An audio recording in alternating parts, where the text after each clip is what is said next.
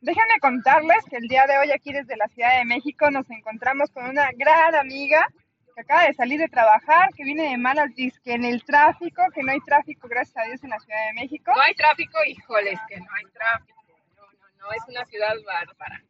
Pandemia y la gente comiendo tacos en la esquina y los esquites. Increíble esto, señores. ¿Qué les puedo decir? Acaba de salir del trabajo, yo creo que no debe recibido un aumento donde está de malas. Pero bueno, sigue siendo mi mejor amiga y mi hermana del alma. Cuéntanos cómo te fue el día de hoy. Muy bien, a mí siempre me va bien.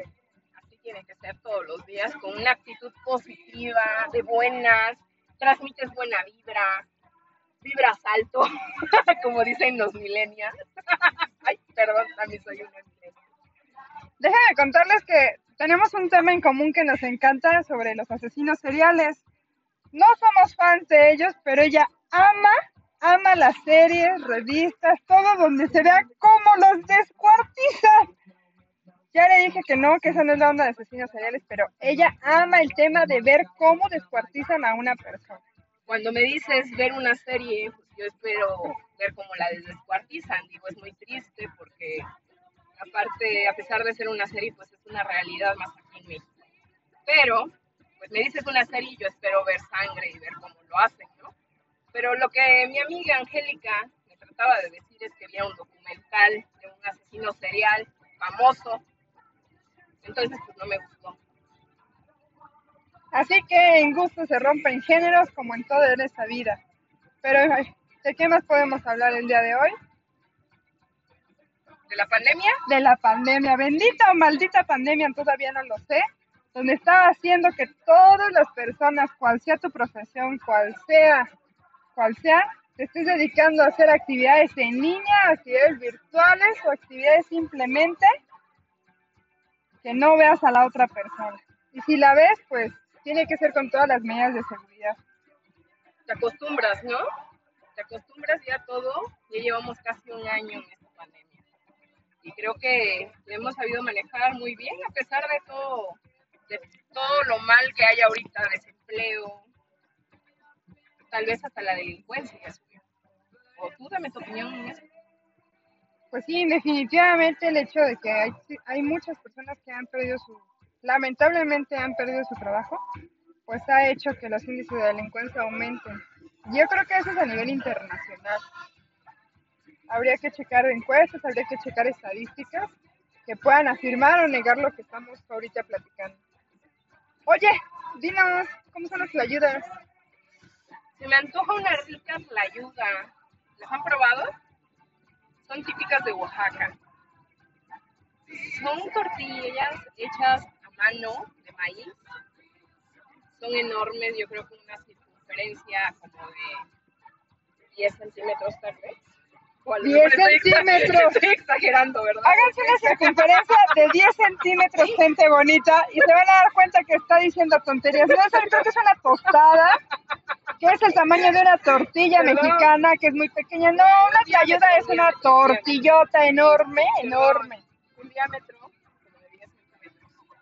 Por eso digo, tal vez exagero, 10 centímetros. No, no, no. Es una tortilla muy grande que lleva asiento, que es como la grasita del puerco, frijoles, eh, lechuga. Se le está saboreando. Déjenme contarles que ya comió, pero aún así se la está saboreando. Quesillo y, y, y este, y. Y unas cebollitas y una salsa deliciosa. Vamos por una. De hecho, ¿desde cuándo me está prometiendo que vamos a preparar unas? Cuando teníamos todos, todos los alimentos para prepararla, a la señorita se le olvidaron en su casa de su hermano. Entonces ya no las pudimos preparar.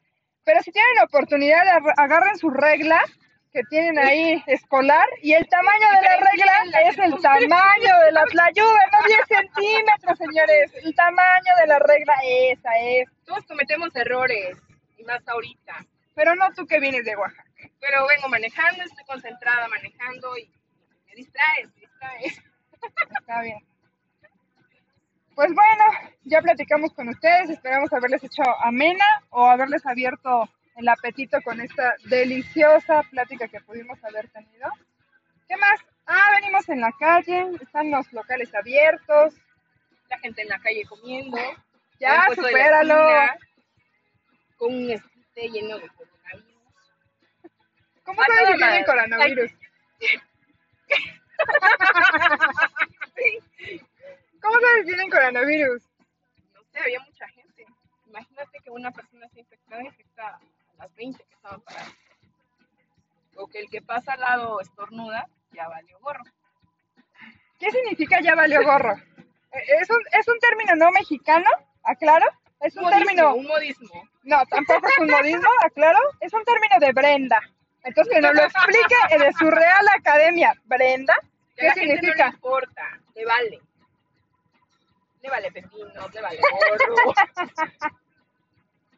le vale. Bueno, el día de hoy en la Ciudad de México está un clima demasiado delicioso, demasiado delicioso, no está frío, no está caliente. La gente sí efectivamente está saliendo un poco más. Ay, la mayoría está con las medidas sanitarias obligadas. Sí, desafortunadamente nos tocó ver un puestecito de esquites donde la verdad no está manteniendo las medidas. Pero en fin, yo creo que lo importante es, sea con sea, seas quien seas, debes de cuidarte y cuidarte porque llegas a tu casa y ahí es donde están los tuyos. Y sobre todo por las actividades que tenemos nosotros, que es con la población.